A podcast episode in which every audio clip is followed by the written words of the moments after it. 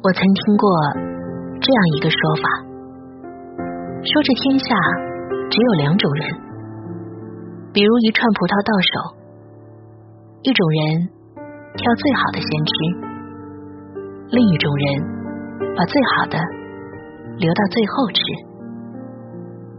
似乎按照惯例，第一种人应该乐观，因为他每吃一颗都是吃剩的葡萄里最好的。第二种人应该悲观，因为他每吃一颗都是吃剩的葡萄里最坏的。不过事实却适得其反，第二种人还有希望，再吃一口，再吃一口，最甜的。总能吃到，而第一种人剩下的。只有回忆了，尝过了最好的，剩下的都不过如此。